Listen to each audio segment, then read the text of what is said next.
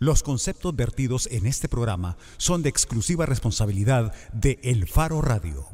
El Faro Radio es gracias a CES Suiza Plan Empresarial. Asegúrate de que tu negocio siga creciendo.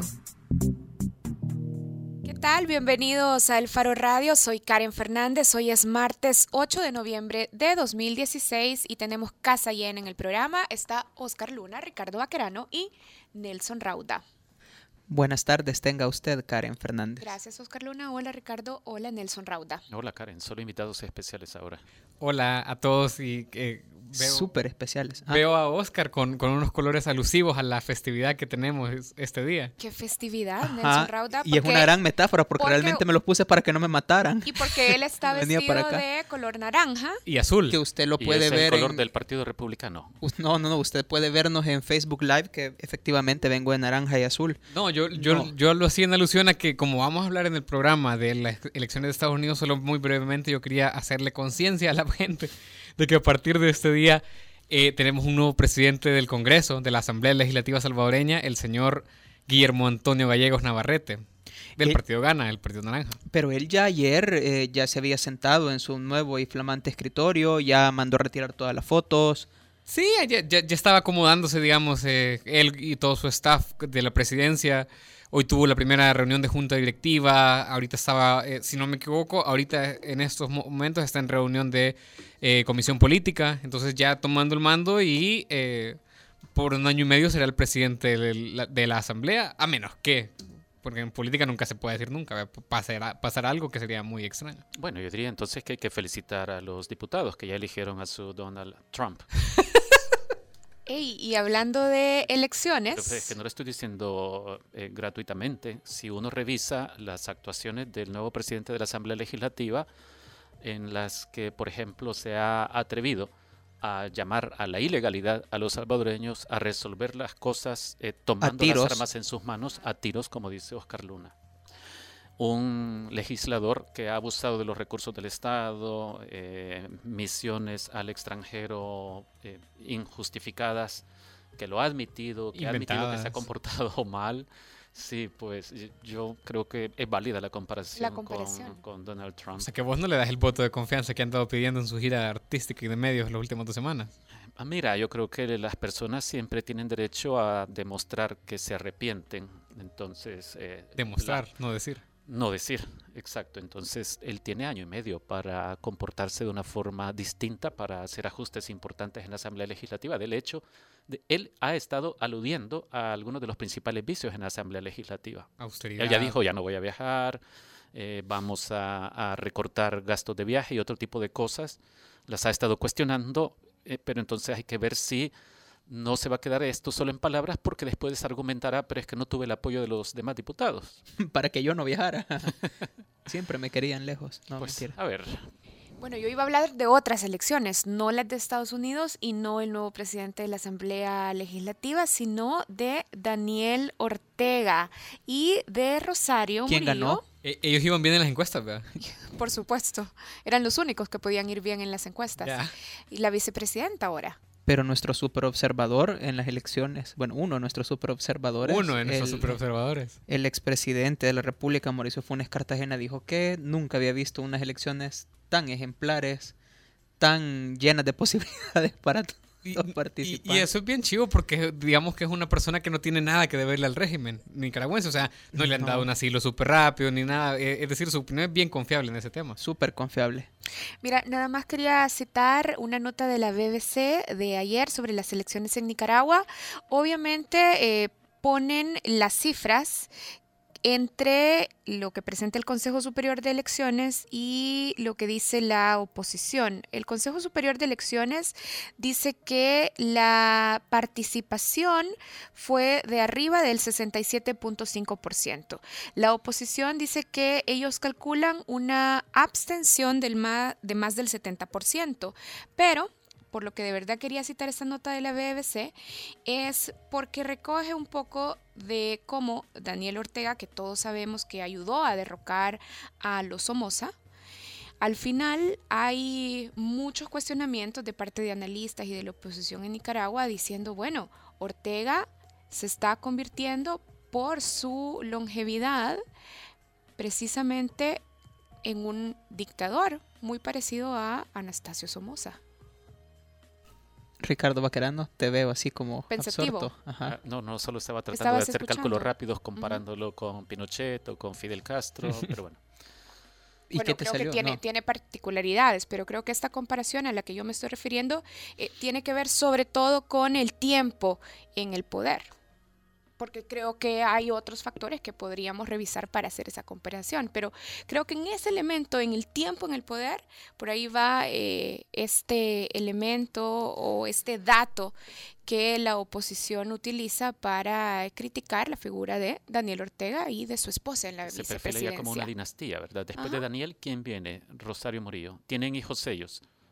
Sí, y ya están en cargos importantes. Eh, Entonces puede que por ahí venga la sucesión de aquí a unos años también. Pero Cargos importantes en la cartera económica. sí, felicidades a Nicaragua por su ejemplo de democracia. Sí, Bueno. felicidades. Karen. Si ustedes quieren participar del programa, pueden hacerlo a través de nuestro número en cabina 2209-2887 o nos pueden llamar también. Ah, nos pueden llamar a ese número 2209-2887 o nos pueden escribir. Eso era lo que quería decir. Oscar Luna ahorita casi explotó. No, de la risa, pero eh, nos pueden escribir a través de redes sociales, a través de Facebook o de Twitter a la página de El Faro Radio o a las redes del Faro. Antes de la pausa, Karen, permíteme hacer una invitación a que busquen en elfaro.net una columna, a mi juicio, muy lúcida, muy bien escrita también, eh, de Carlos Dada sobre lo sucedido en Nicaragua. En realidad, Carlos se adelantó a, a este fin de semana de elecciones eh, y hacía alusión a la poesía y a la revolución. Eh, búsquenla, creo que está muy bien y que tiene muy buena información. Y cuando regresemos de la pausa, de hecho, esa lucidez nos va a acompañar desde Washington para hablarnos de las elecciones en Estados Unidos. Ya regresa el Faro Radio.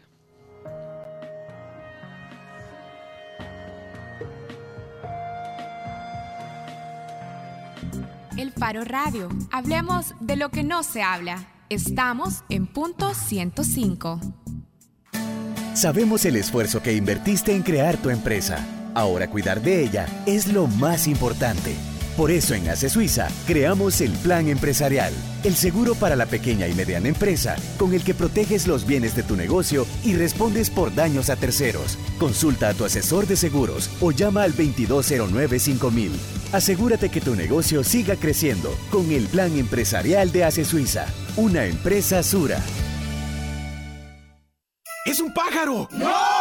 ¡Es un avión! ¡Tampoco! ¡Es Santa vendiendo su trineo! ¡Oh, oh! Así como lo oyes, porque yo también voy a participar en la promoción Navidad sobre Ruedas. ¡Oh, oh! Por cada 50 dólares acumulados en compras con tus tarjetas de débito y crédito de las cajas de crédito y los bancos de los trabajadores del sistema Fede Crédito, recibirás un número electrónico para participar en el gran sorteo de un Toyota Corolla, una Toyota RAV4 y una motocicleta Vespa, todos año 2017. Es un premio por ganador. Sorteo 20 de enero de 2017. Llámanos al 2221-3333. Sistema Fede Crédito. Queremos darte una mano.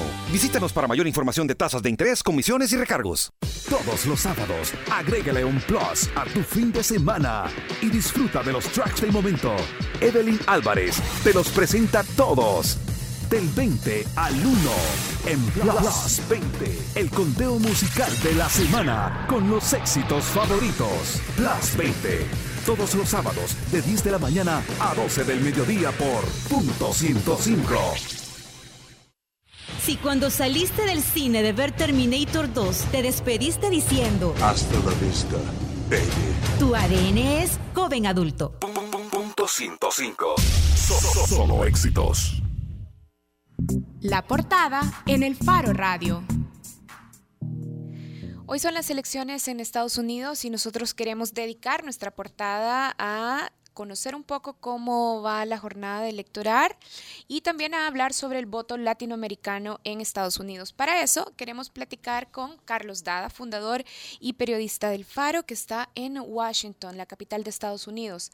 Pero antes, muy rápido, vale la pena también tener en cuenta cómo funciona el sistema electoral estadounidense. Primero, hay que recordar que los electores estadounidenses no votan directamente por los candidatos, sino que votan por delegados electorales. Estos delegados, que en total son 538, son los que votan para elegir al presidente. El ganador en cada estado se lo lleva todo. Es decir, el partido que obtiene el mayor número de votos en cada estado se lleva todos los delegados electorales de ese estado. No hay proporcionalidad en cómo se asignan los delegados. Y también hay que decir que los candidatos necesitan 270 votos de los electores para convertirse en presidente. Y en este caso, Hillary va a necesitar 270 para convertirse en presidenta. Ahora sí, Carlos, buenas tardes. Hola Karen, buenas tardes. Un saludo a todos los escuchas del Faro Radio. ¿Qué tal? Bien, Carlos. Mira, queremos empezar hablando un poco sobre cómo han cambiado las perspectivas eh, en estos últimos días. Sabemos que el voto latinoamericano es muy importante y por eso quisiéramos preguntarte si te has encontrado con algunos eh, latinoamericanos ahora y si percibís entre estos votantes si hay expectativas o cuáles son sus temores, qué has recogido un poco en la calle y sobre todo en tus encuentros con votantes latinoamericanos. Mm, bueno, mira, esta mañana estuve eh, paseando con Héctor Silva, que, que supongo que ya entrará al aire después de mí, estuvimos paseando por eh, centros de votación en Maryland y aquí en, Washington, D.C. Estos dos son distritos electorales absolutamente azules, es decir, eh, donde básicamente no hay ninguna posibilidad de que Trump gane, porque eh, y, no solo por, por, esta elección, sino porque históricamente en las últimas elecciones ha sido devastador el triunfo demócrata tanto en Maryland como en, como en el Distrito Central de Washington. Ciertamente esta es una zona, ambos estados son eh, de centros urbanos con gran población latina eh, y en la mañana nosotros no encontramos una gran cantidad de gente votando, algunos han votado en los días anteriores, otros seguirán votando a lo largo de la jornada, pero estos son lugares en donde tampoco hay demasiada ansiedad por el resultado de del, del voto en sus distritos. Hay ansiedad y hay mucha ansiedad por el resultado general de la votación, porque están todavía eh, en duda varios estados que podrían inclinar la balanza hacia uno u otro candidato. Lo que sí te puedo decir, Karen, es que en los últimos días en que las encuestas generales eh, ponen muy cerca a, Hillary Clinton y a Donald Trump, eh, el voto hispano ha salido en cantidades muy superiores a las de las elecciones anteriores.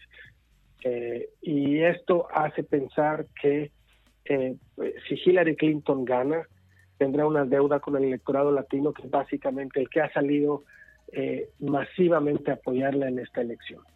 Carlos, y hoy, hoy por la mañana también estábamos leyendo algunos reportes de que así como se ha movilizado el voto latino, también mucha gente de, la, de los centros urbanos, de la clase media trabajadora, eh, en Estados Unidos ha salido también a votar. Por ejemplo, leía reportes de esto en Michigan. Eso no podría ser o, equiparar la balanza si el voto latino posiblemente le dé una ventaja a Clinton. Eh, este otro tipo de votantes que se han movilizado podría equiparar la balanza eh, con Trump. Eh, sí, por supuesto, Nelson, hola. Por, por, por supuesto, ese es el gran llamado que ha hecho Trump en sus cierres de campaña, justamente hacia eh, eh, el votante trabajador blanco que, eh, que ha sido el más afectado por la crisis económica en este país, es decir, que más significativamente ha perdido privilegios y que ha perdido organización y que, y que más se ha volcado hacia el mensaje y la candidatura de Donald Trump.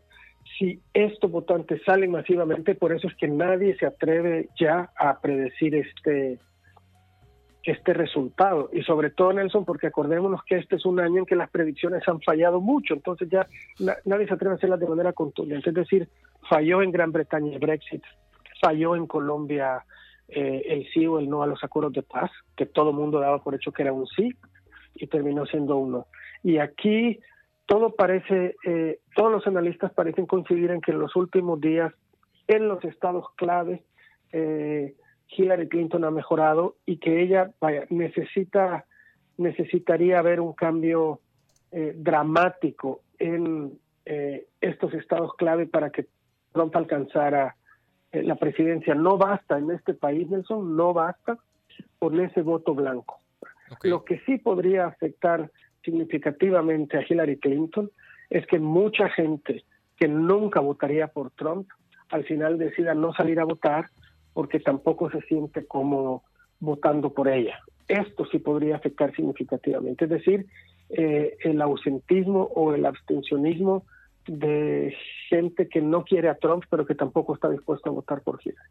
Eh, Carlos, entonces hablemos de esto que estás mencionando, de las motivaciones. Por lo que has recogido vos en la calle, eh, ¿cuáles dirías que son las motivaciones principales de estos latinoamericanos que han decidido acudir a las urnas? Eh, vos hablabas de las ansiedades que tiene la comunidad latinoamericana por el resultado no necesariamente de estos distritos, sino por el resultado nacional. ¿Qué los está motivando este día? ¿Qué es lo que expresan estos votantes de origen latinoamericano? Bueno, eh, eh, es lo que lo que ya te imaginas, Saúl, es decir, eh, no podemos permitir que, que este señor que nos ha insultado, que dice que somos violadores, que somos criminales, que nos quiere poner un muro, que dice que los va a expulsar a todos, no podemos permitir que este señor gane. ¿verdad? Esta es la razón principal detrás del voto de los latinos. no podemos permitir a este señor que se ha declarado nuestro enemigo eh, que sea presidente. Entonces, a eso agregarle que cada vez evidentemente hay más latinos que han adquirido ciudadanía, los números son mayores, pero hoy además la, la motivación es mayor, es decir, eh, esto sí está en juego para ellos. Eh, eh, perdón, quiero decir, ahora sí hay algo en juego para ellos, algo determinante en juego para ellos. Carlos. cosa que en anteriores elecciones no tanto, y en anteriores elecciones, aunque el, el voto además estaba aunque en las anteriores elecciones, las de Obama, los latinos votaron más por él, eh, estaba mejor distribuido. Hoy el voto latino está inclinado eh, casi eh, de manera abrumadora a favor de, de Hillary Clinton, y yo diría más que a favor de Hillary Clinton, en contra, de Donald Trump. Carlos, ¿podríamos esperar voto diferenciado de la comunidad latinoamericana en los estados que precisamente tienen mayor concentración de, de latinoamericanos, como California, Texas y Florida? ¿Crees que en algunos de estos estados podría ser que no todos los latinoamericanos voten por Hillary Clinton y sí voten por Trump? En California no, y además si lo hicieran en California, Karen, tampoco importaría mucho. California es azul, así como se distribuyen aquí los colores, es azul y seguirá siendo azul y ahora más que nunca será azul. Eh, eh, en, en, Texas justo lo que está cambiando el, el, el equilibrio tradicional del voto en Texas eh, es que los latinos de Texas ahora están votando por Hillary Clinton. En Florida, que fueron los primeros eh, resultados del voto adelantado, es donde más sorpresivo ha sido el voto de los latinos a favor de Hillary Clinton. Esto sí son cosas que no se vieron en elecciones anteriores. Texas ha sido tradicionalmente un estado rojo, ahora es un estado que está en disputa, en parte por esta situación. Y Florida es otro de los estados que está en disputa, Florida casi siempre un estado que está en disputa, pero ahora el voto latino eh, eh, está votando de manera distinta a como tradicionalmente lo hacía. Entonces, Carlos, eh, ¿cuáles son estos estados claves que ofrecen incertidumbre y que generan ansiedad en las comunidades latinoamericanas? Bueno, por, por supuesto, los que ya dijeron, mm, a eso yo agregaría. Apartando California, por lo que mencionabas. Ajá apartando California por su... Mira, las costas son predominantemente azules o demócratas, con excepción de estados como Florida eh, y como New Hampshire al norte, que New Hampshire hoy está, está en disputa, es un estado que ha tenido eh, normalmente eh, votaciones bastante al, alternadas, digamos.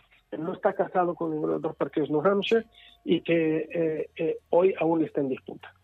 Eh, hay, hay varios estados, no tengo el mapa enfrente, Saúl, pero hay varios estados en, en, en, medio del país, algunos incluso como, como Nevada, que hoy están votando de manera distinta eh, eh, para perjuicio de Donald Trump.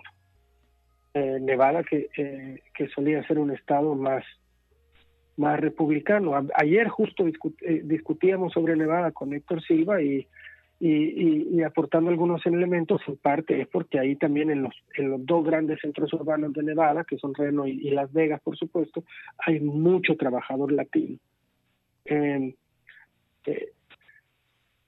eh, hay estados que son y seguirán siendo rojos, estados sobre todo los estados más rurales de Estados Unidos que suelen ser eh, rojos, hablo de estados de los que nunca hablamos además porque no hay mucho de qué hablar, como eh, eh, Dakota del Norte, Dakota del Sur, Montana, etcétera.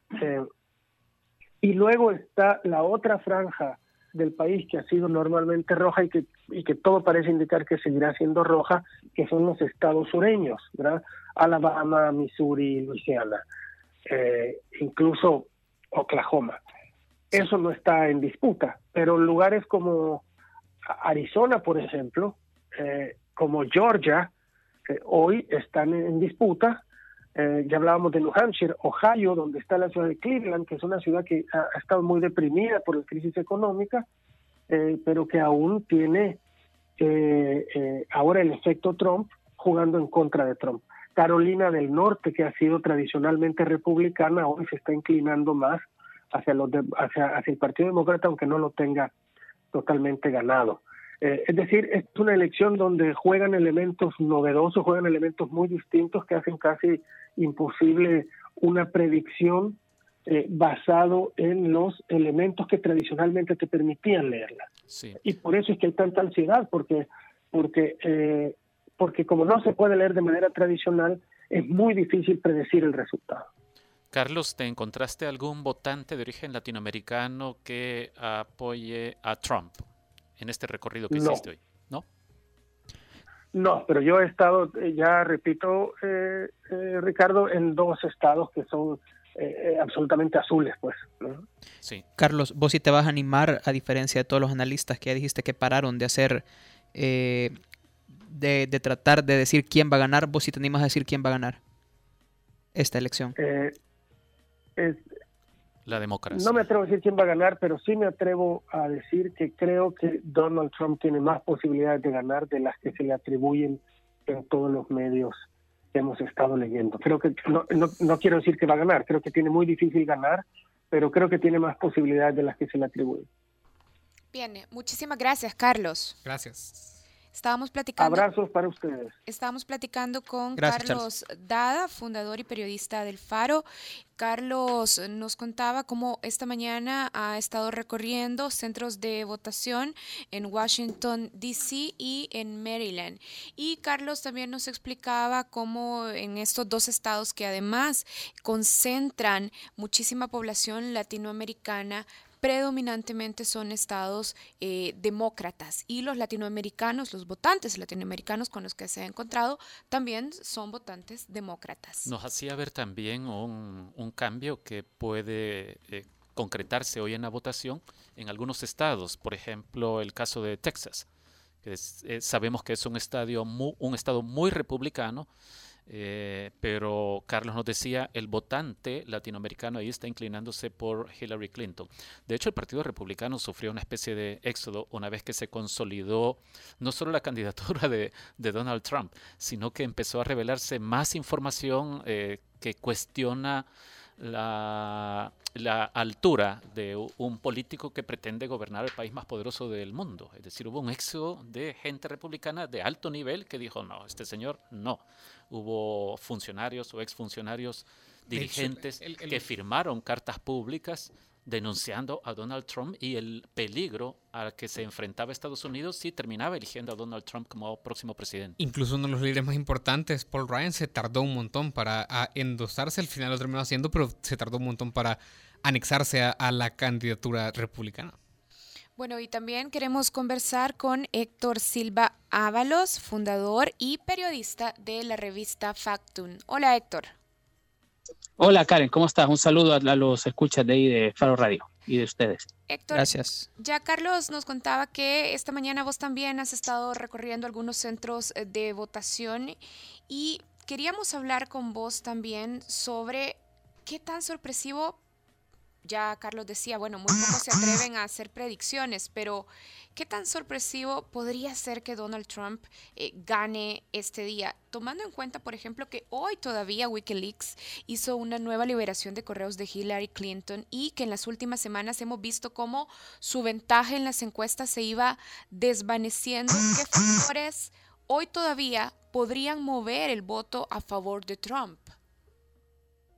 Mira, Karen, yo creo que ya a estas alturas es muy difícil que, que las personas cambien o decidan su voto este día. Yo creo que lo que estaba un poco en, en suspenso era quienes habían decidido votar republicano o demócrata iban a salir a la calle a hacerlo, ¿no?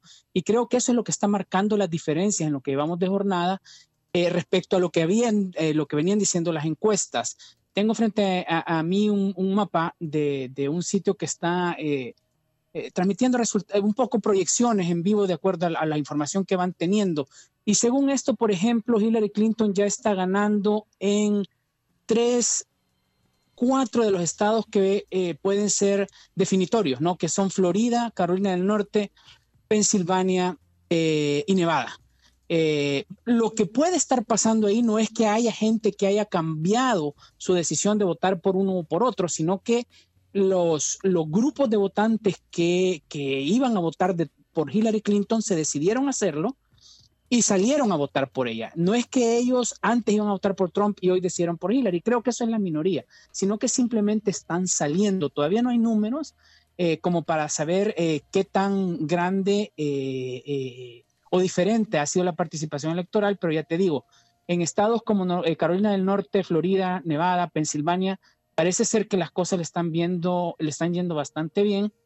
En las, predicciones de Nate Silver, por ejemplo, que es uno de los encuestadores a los que aquí acuden aquí muchos los analistas, son que ya en el voto popular Hillary está arriba por casi cuatro puntos, ¿no? Que eso coincide, por ejemplo, Times y del Washington Post hasta ayer. Yo creo, eh, yendo a tu pregunta inicial, que sería una sorpresa bastante grande que, que, gane Trump. Pero todavía eso está dentro del margen de lo posible.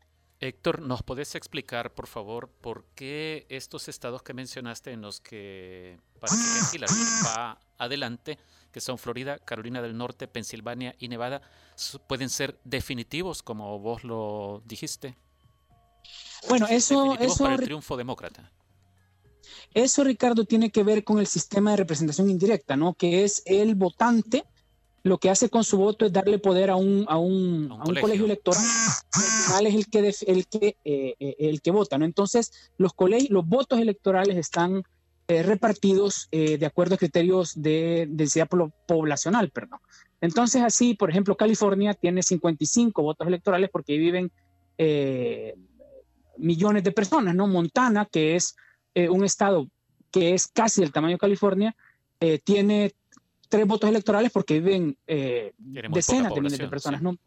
no sí, así es. Entonces, cuando haces la suma de los estados que históricamente por encuesta votan demócratas, por ejemplo, California, Oregón, estado de Washington, Nueva York, etcétera, te da un, un mínimo crítico para los demócratas, en este caso para Hillary, ¿no? Si haces lo propio con Trump, te da un mínimo eh, crítico para Trump también, eh, que en este caso, de acuerdo a las proyecciones, Hillary ya está cerca, solo con los votos de los estados que ya tiene asegurados estadísticamente o por proyecciones, está muy cerca de los 270, que son la mayoría de los 538 votos electorales que hay. Lo que, lo que definen estos estados en contienda son, es importante porque, en primer lugar, son estados que votan eh, de manera distinta de acuerdo a la elección o al candidato. Nevada durante muchos años votó republicano, votó por Obama, Florida eh, votó por Bush, eh, luego votó por Obama, son estados que no están definidos, ¿no? Entonces, por eso es tan crítica la, elección en esos estados, porque conforme estos estados se van definiendo de un otro color, van sumando a la masa crítica que demócratas o republicanos ya tienen. Y estados como Florida son importantes porque, porque son estados muy poblados, ¿no? Tienen 29 votos. Es decir, si aquel, aquella masa mínima que tiene ya Hillary en, sus, los estados demócratas tradicionales, le agregas los 29 votos electorales de Florida, eh, eh, otro tanto de Carolina del Norte, otro tanto de Virginia, que también son estados poblados, eh, por ejemplo, Virginia tiene 13 votos electorales, Carolina del Norte tiene 15, ya se va acercando eh, al, o incluso sobrepasando los 270 que necesita para ganar. Según las predicciones, Ricardo, ahorita eh, Hillary estaría llegando, si gana Florida, Carolina del Norte, Pensilvania y Virginia, perdón, y, y, Nevada, estaría llegando a 302 votos electorales y Trump ganando los tradicionales, los estados tradicionales republicanos, probablemente Ohio, sí. Eh, solo estaría llegando a 235. Bueno, ojalá que podamos respirar aliviados entonces. Héctor, sabemos pues, que... Yo creo que todo el mundo está esperando lo mismo. Sí. Héctor, sabemos que hoy también los estadounidenses están eligiendo gobernadores y congresistas para las cámaras alta y baja del Congreso de los Estados Unidos. ¿Qué consecuencias o qué tiene más consecuencias en la vida de los países centroamericanos? Bueno, en la vida de El Salvador. ¿La elección del Ejecutivo? ¿Quién gana el Ejecutivo? ¿O quién termine dominando las cámaras del Congreso? Mira, yo creo que si nos referimos al Triángulo Norte de Centroamérica, ambas cosas son importantes porque eh, sí, sí, el, el, tema de política exterior sí puede haber una diferencia importante. Eh, no tanto en, en, el tema de política exterior, eh, puede que haya un cambio importante respecto al, al Triángulo Norte de Centroamérica, pero sí respecto a las poblaciones centroamericanas en los Estados Unidos. Evidentemente, si gana Trump, que tiene un discurso racista, y sumamente antiinmigrante, eso va a tener consecuencias prácticas mm, casi inmediatas en la forma en que los migrantes son tratados en este país y eso obviamente va a tener consecuencias para nuestros países, ¿no? Pero también es importante lo que puedan pasar en la Cámara y, el Senado. Eh, las estadísticas indican que pase lo que pase, incluso si Trump pierde por mucho, la Cámara Baja no va a cambiar de manos. Eh, los demócratas pueden ganar 10 sillas, pero no les basta para ser mayoría. Caso distinto con el Senado, ¿no? En el Senado sí parece que puede haber un empate importante, eh, es, decir, son 100 senadores, ¿no? Entonces que haya un 50 y 50. Y de ganar Clinton, eh, recordad que el, el, el vicepresidente pasa a ser el presidente del Senado y tiene voto doble perdón, y tiene un voto extra que en este caso, por ser demócrata obviamente, eh, rompería el desempate. Eso le daría a la Cámara Alta eh, a los demócratas y eso le facilitaría un poco las cosas. Héctor. A Clinton, por ejemplo, eh, pasar reforma migratoria, ¿no? eso te iba a preguntar, Héctor. Vaya, estábamos hablando anteriormente con Carlos Dada y nos decía que en esta elección, si algo, que ha movilizado a los votantes latinos es que sí tienen algo en juego y que es el riesgo de que Trump gane. Eh, si los votantes latinos terminaran por darle una diferencia, digamos, a, favor de Clinton, ella tendría algo que deberle a esta comunidad latina de electores o, podría tener algo que agradecerle por lo menos. ¿Cómo funciona el proceso legislativo en, Estados Unidos? Es decir, para que haya una reforma migratoria, si fuese impulsada desde el Ejecutivo, tiene que pasar por cuál Cámara y cuál es el proceso que sigue antes de convertirse en una ley de Estados Unidos. Mira, el, el, ahí esa es una respuesta más complicada porque el camino es, es de hecho complicado eh, ante propuesta del Ejecutivo o nacida del, del Legislativo.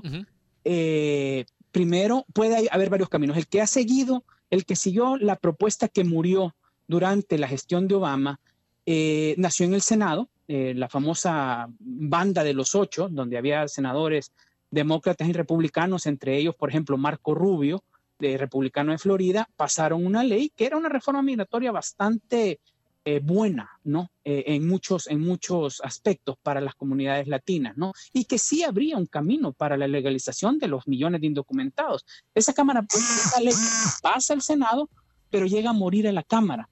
Porque según nos han, me han explicado aquí académicos y estudiosos de este tema, lo que pasa es que la, la mayoría republicana de la Cámara que para ganar sus primarias en distritos que son eminentemente republicanos, necesitan o, tienen que apelar a discursos muy nacionalistas y muchas veces anti-inmigrantes, bloquean eh, la iniciativa del Senado en la Cámara y al no haber aprobación bicameral, el tema va a morir allá. Ahora, si la correlación cambia y los demócratas tienen el Senado y no tienen la Cámara de Representantes, pero sí tienen una, digamos, una bancada mayor, pero además, si Paul Ryan, que es el republicano, eh, con más poder en el partido, después obviamente el candidato, pero lo va a hacer si Donald Trump pierde, decide que no va a hacer una política de bloqueo, em, de, bloqueo estricto a las medidas democráticas, podría haber una correlación en el partido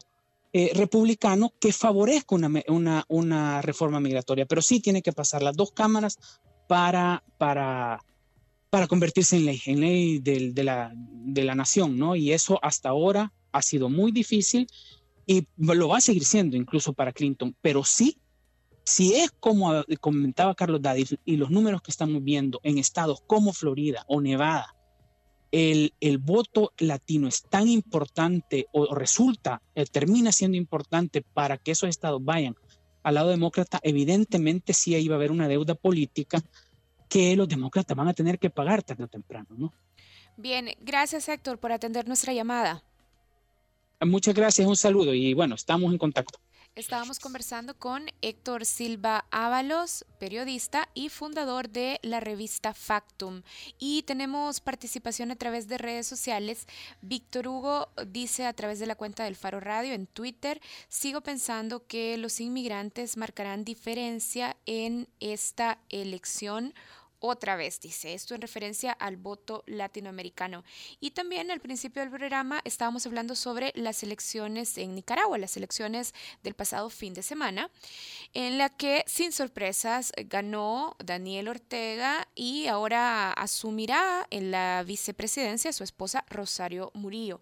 Gerardo Méndez dice sobre esto, ganó el neo somocismo y perdió el sandinismo. Y la cuenta Teo21 Solari se pregunta sobre las elecciones de Estados Unidos si realmente están listos los estadounidenses para elegir a una mujer presidenta. Y la cuenta arroba Java dice, en nuestros países dominados por el status quo no hay otra forma de hacer política, o se contaminan o aplastan. Y esto lo decía sobre las elecciones de Nicaragua.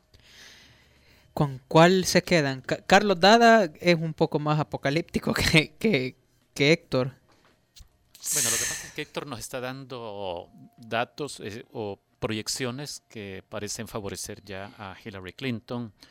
Casi nos sugiere Héctor que pensemos que hay buenas esperanzas de que gane Hillary. Sí, claro. Decía, de hecho, al principio de la entrevista que de los 270 votos de los delegados electorales que se necesitan para ganar la presidencia, ya con las proyecciones, Hillary estaría muy cerca de obtener estos votos. Es decir, aquellos estados en los que quizás estaba jugando la definición, es decir, porque no estaban todavía eh, adquiridos, digamos, ni por Hillary ni por Trump, está imponiéndose Hillary. Se está inclinando la balanza a Hillary. Sí, entonces eso rompe aquello que se veía como un posible empate, ¿verdad? Bueno, ¿Vos te querés animar a hacer tu proyección, Oscar Luna? Mi proyección. Porque vos estabas No, yo lo que quiero es que no, rápido, sí. No, rápido. Nuestra diseñadora en el faro.net le dieron la residencia de los Estados Unidos el año pasado. Entonces se va a ir en abril y nadie quiere que se vaya. Entonces tenemos la esperanza de que gane Trump, que le quite la residencia y que se quede. Entonces, ojalá gane Trump. Ok. Bueno, gracias, gracias Oscar Luna por esa genial... Eh, nada egoísta, decisión, sí, claro, Por ese genial deseo. Hacemos una pausa, ya regresamos en el Faro Radio. El Faro Radio. Hablemos de lo que no se habla. Estamos en punto 105. Tenemos el respaldo que necesitas para asegurar tu inversión. En ACE Suiza, pensando en la pequeña y mediana empresa, creamos el nuevo Plan Empresarial para proteger con un solo seguro los bienes de tu negocio y responder por daños a terceros. No requiere inspección y se gestiona electrónicamente. Consulta a tu asesor de seguros o llama al 2209-5000. Asegúrate que tu negocio siga creciendo con el Plan Empresarial de ACE Suiza, una empresa Sura.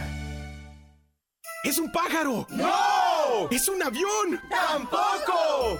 ¡Es Santa vendiendo su trineo! ¡Oh, oh! Así como lo oyes, porque yo también voy a participar en la promoción Navidad sobre Ruedas. ¡Oh, oh! Por cada 50 dólares acumulados en compras con tus tarjetas de débito y crédito de las cajas de crédito y los bancos de los trabajadores del sistema Fede Crédito, recibirás un número electrónico para participar en el gran sorteo de un Toyota Corolla, una Toyota RAV4 y una motocicleta Vespa, todos año 2017. Es un premio por ganador. Sorteo 20 de enero de 2017.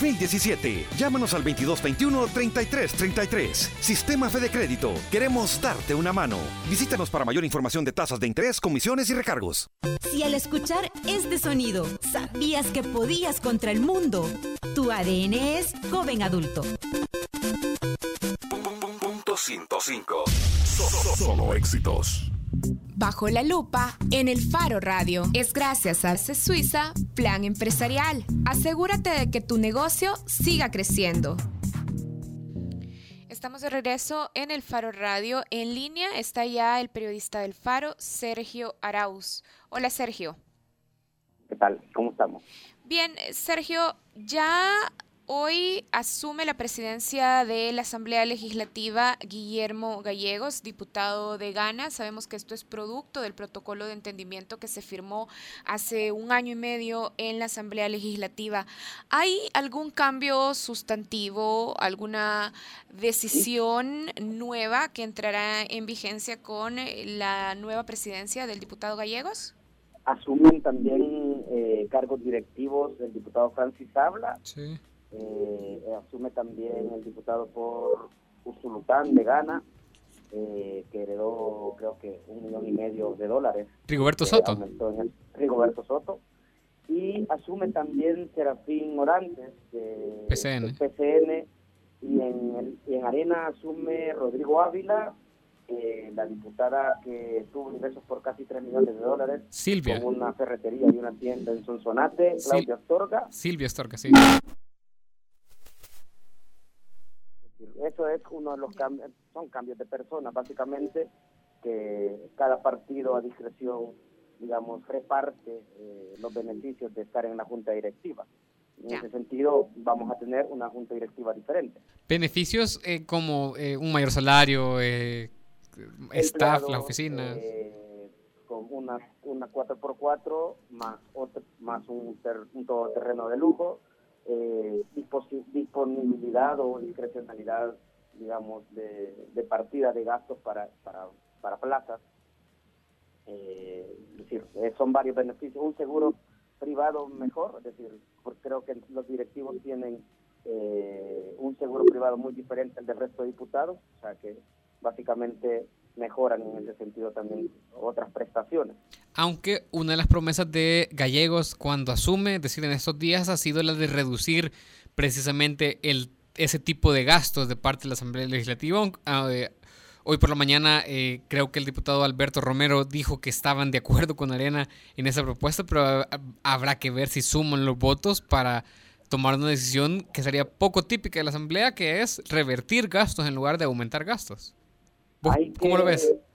Hay que ver el acuerdo y el acta en el que podamos ver el diputado Gallegos o el nuevo presidente de la Asamblea también prometió que iba a eliminar la partida de alimentación, porque hace algún tiempo tenían la prestación del servicio de, un par de empresas, hasta de un hotel, para, para comer, almorzar y para tomar también aperitivos eh, entre, entre, entre comisiones o entre sesiones de trabajo. Entonces, entiendo yo que también esa partida se iba a eliminar. Mira. Eh, hay que estar pendientes y hay que conseguir los documentos porque una cosa es lo que se dice en público o lo que se promete y otra cosa es lo que se acuerda y se firma y se concreta, ¿verdad? Sí, lógico. Sergio. Ese ruido, disculpen si ustedes lo oyen también, aquí lo oímos horrible.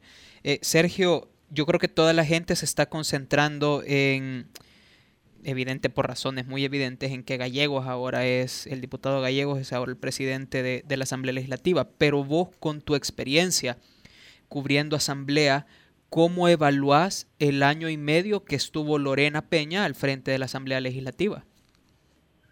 Eh, Te metí gol.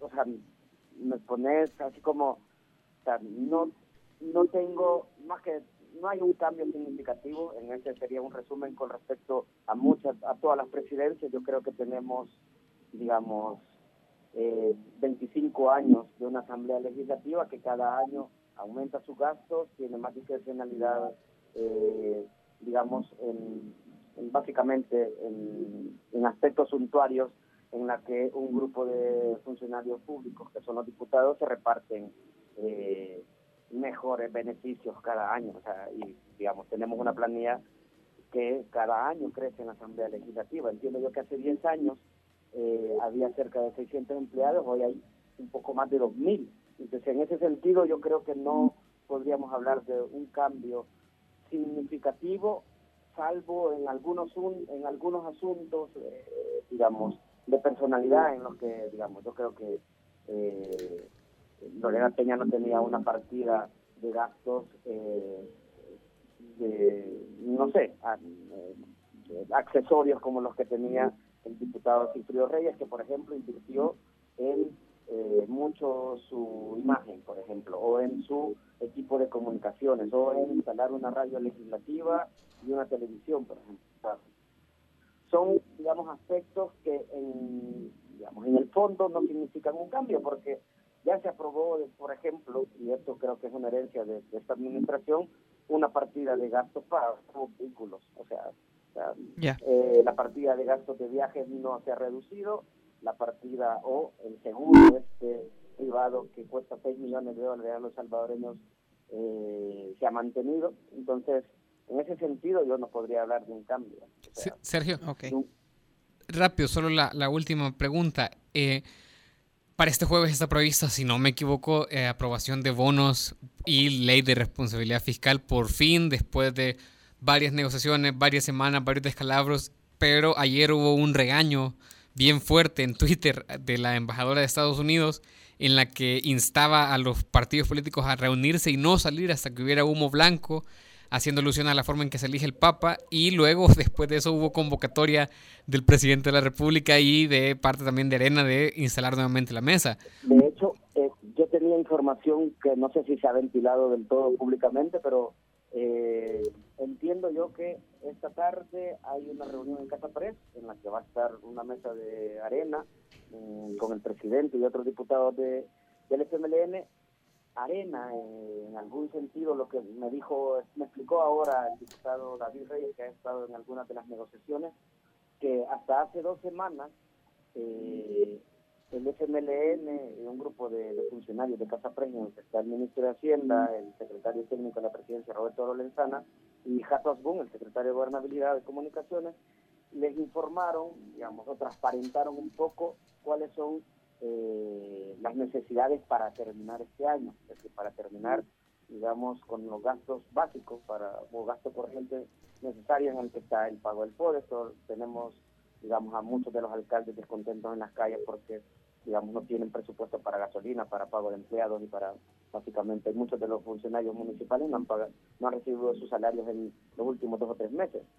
eh, entiendo yo que Arena lo que ha dicho es, no, no, que les vamos a dar para que terminen este año y eso significa 550 millones de dólares, pero el otro año sentémonos y platiquemos nuevamente. Es decir, lo que Arena quiere asegurar, entiendo yo, es eh, la continuidad en la mesa o tener la carta de que el FMLN lo siga necesitando para negociar, eh, digamos, en la forma en que se aprueba el presupuesto. Y eso es la versión de Arena. O sea, hay que eh, escarbar un poco más en cuál es la versión del FMLN que insiste en lo que, en que se necesitan 1.200 millones de dólares y que, esas son las necesidades del país. Sobre esto también está eh, por escarbar la letra pequeña de la ley de responsabilidad fiscal que se aprobaría justamente antes o un poco después de que se aprueben eh, los bonos o la deuda con 56 votos. Entiendo yo que esta tarde Arena lo que lleva a la mesa es un poco más de flexibilidad para escuchar eh, esto, la partida de gastos que se necesita para terminar el año, pero entiendo yo que no están en disposición de aprobar 1.200 millones de dólares eh, de un solo. pues. Bien, gracias Sergio. Bueno, Karen, y gracias a todos ustedes y a nuestros radioescuchas. Estamos conversando con Sergio Arauz. Sergio nos comentaba un poco sobre los cambios en la junta directiva. Como bien Sergio lo explicaba, no se trata solo del cambio de presidente, vicepresidente, sino que también hay diputados que ahora suben también a la directiva de la Asamblea Legislativa. Y finalmente me parece importante rescatar esto último que decía Sergio, todo indica, bueno, ya con lo que tenemos, esta será una semana más en la que no hay acuerdo y en la que la Asamblea Legislativa no aprueba por lo menos una parte de la deuda de corto plazo que permitiría eh, ventilar o dar un poco de, de libertad o de solvencia a la deuda fiscal de nuestro país.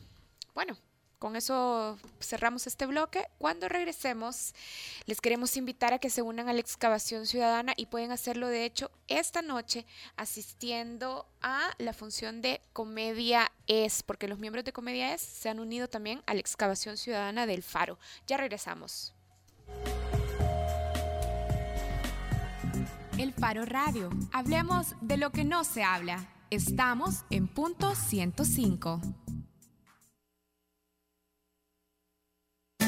Sabemos el esfuerzo que invertiste en crear tu empresa. Ahora cuidar de ella es lo más importante. Por eso en ACE Suiza creamos el Plan Empresarial, el seguro para la pequeña y mediana empresa, con el que proteges los bienes de tu negocio y respondes por daños a terceros. Consulta a tu asesor de seguros o llama al 2209-5000. Asegúrate que tu negocio siga creciendo con el Plan Empresarial de ACE Suiza, una empresa Sura. Al cierre es noticias, reportes de tráfico, entrevistas, música, salud, tecnología y más. Al cierre, tu revista informativa de la tarde. Escúchala de lunes a viernes de 5.30 a 7 de la noche en las voces de Marielo Saquino y Mario Pacheco. Solo aquí en punto 105. Tenemos el respaldo que necesitas para asegurar tu inversión. En ACE Suiza, pensando en la pequeña y mediana empresa, creamos el nuevo Plan Empresarial para proteger con un solo seguro los bienes de tu negocio y responder por daños a terceros. No requiere inspección y se gestiona electrónicamente. Consulta a tu asesor de seguros o llama al 2209-5000. Asegúrate que tu negocio siga creciendo con el Plan Empresarial de ACE Suiza, una empresa Sura. Si viste a Will Smith en El Príncipe de Rap antes que en el Día de la Independencia, tu ADN es joven adulto. Now this is a story all about how my life got flipped, turned upside down. Punto 105. So- solo éxitos. La contraportada en el Faro Radio. En el Faro queremos invitarlos a que nos apoyen para investigar más profundo. Ustedes nos pueden apoyar entrando a la plataforma excavacionciudadana.elfaro.net.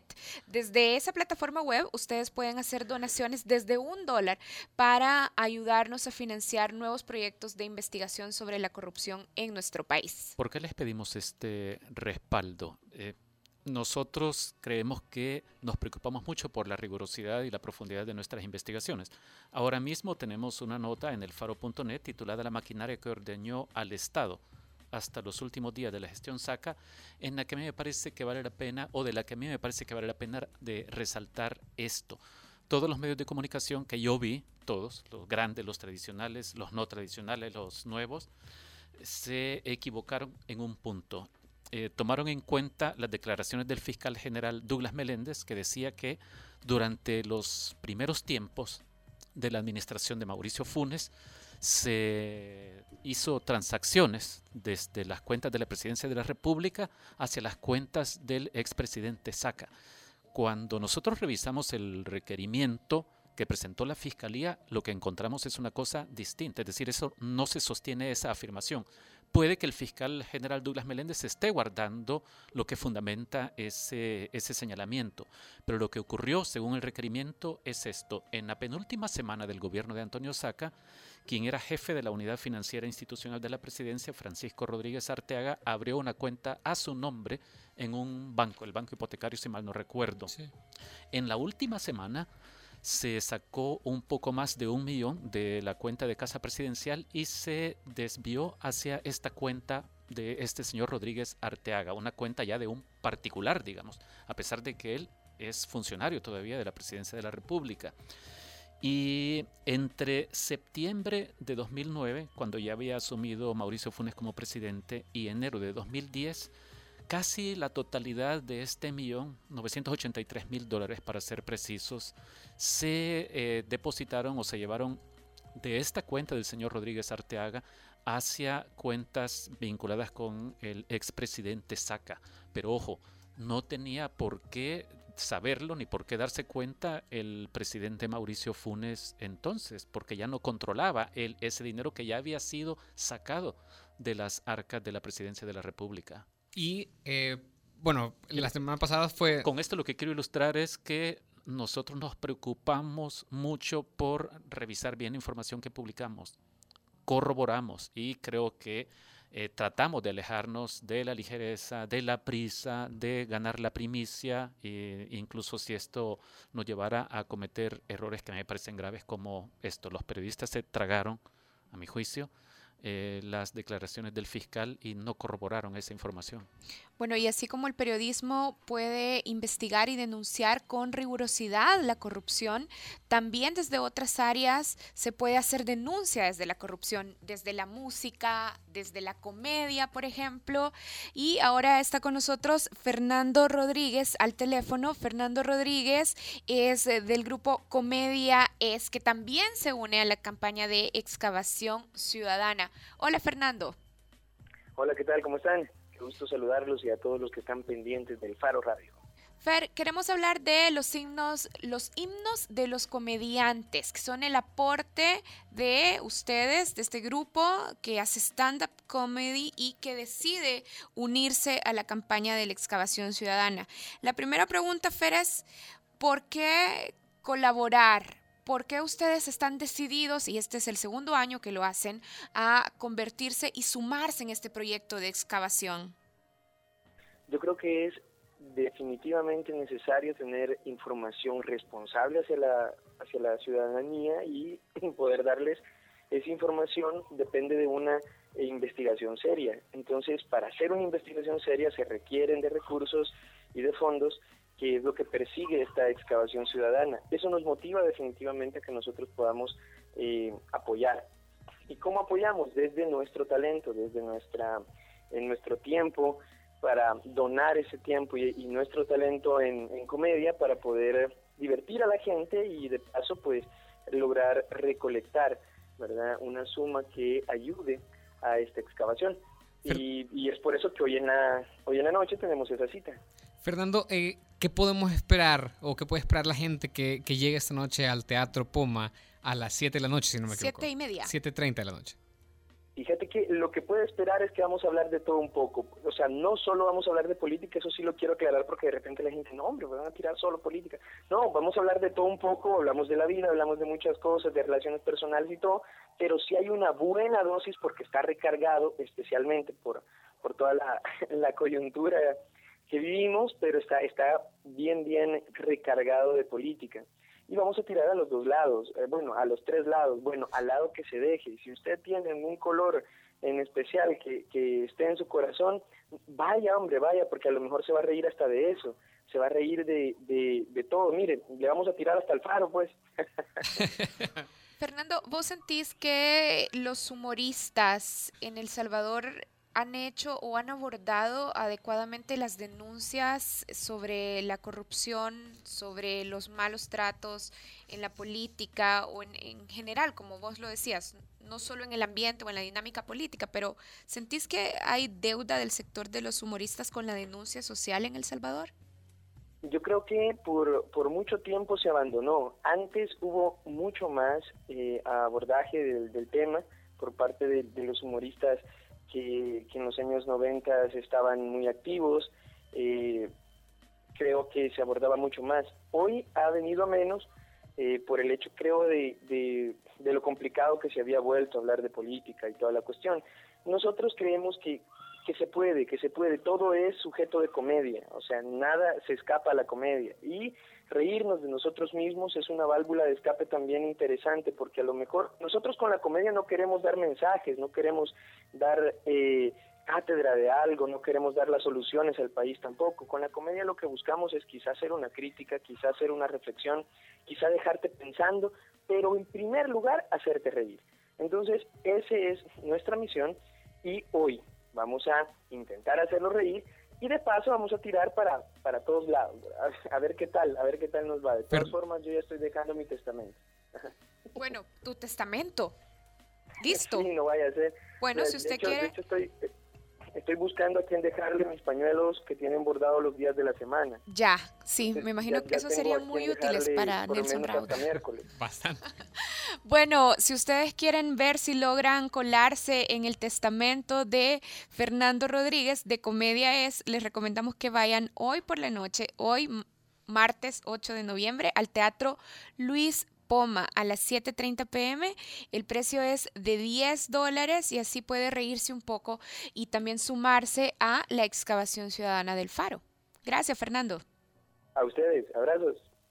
Pueden comprar en línea también las entradas, ¿verdad? En el sitio excavación ciudadana.elfaro.net o puede llegar allá al Teatro Luis Poma y eh, comprarla ahí. Lo estará atendiendo nuestro Edecán Carlos Salamanca. También si entran al sitio elfaro.net, se les va a abrir, se les va a desplegar una ventanita eh, cuyo enlace nos lleva a donde pueden directamente comprar donde, en sí, línea las y dice comedia, es así en grande. Bueno, excavacionciudadana.elfaro.net. Hoy a las 7.30 en el POMA. Y así, así de un solo se hace excavador ciudadano porque nosotros lo necesitamos a usted.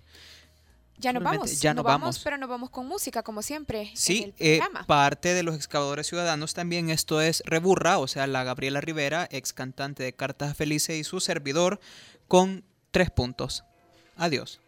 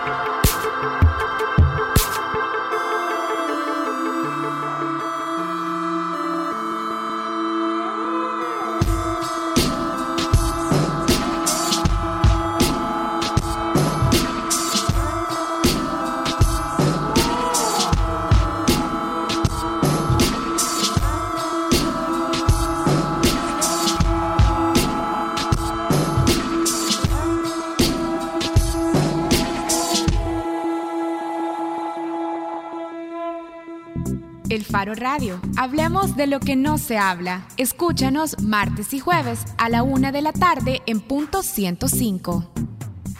El Faro Radio fue gracias a C Suiza Plan Empresarial. Asegúrate de que tu negocio siga creciendo. Los conceptos vertidos en este programa fueron de exclusiva responsabilidad de El Faro Radio.